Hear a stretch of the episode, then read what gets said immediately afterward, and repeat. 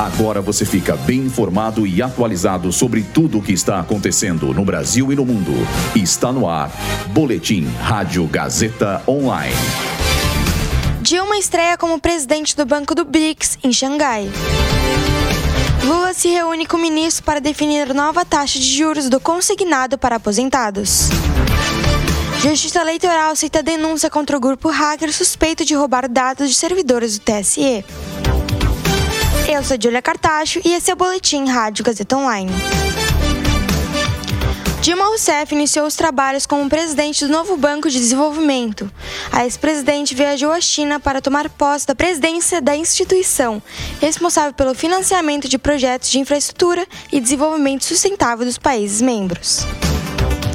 Indicada ao cargo pelo presidente Lula, Dilma cumprirá o mandato como pré-representante do banco até junho de 2025. O presidente Lula se encontra hoje com equipes da Casa Civil, da Fazenda e da Previdência Social para decidir a nova taxa de juros do crédito consignado para aposentados e pensionistas do INSS. A Previdência Social defende uma taxa abaixo de 1,9%. Porém, para o Ministério da Fazenda, o valor tão baixo pode afastar os bancos privados das operações, encarecendo os custos para os aposentados. Hoje, a reunião contou com o auxílio do presidente para a tomada da decisão e a nova taxa de juros ficou definida em 1,99%. A Justiça Eleitoral aceitou a denúncia contra os suspeitos de ataques cibernéticos contra o Tribunal Superior Eleitoral.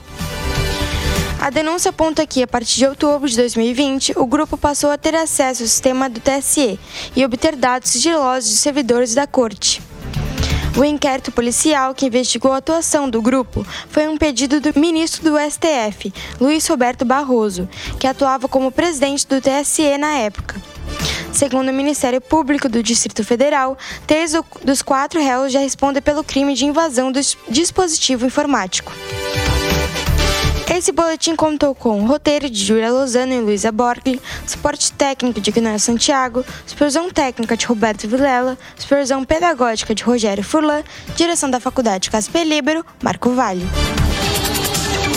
Boletim Rádio Gazeta Online.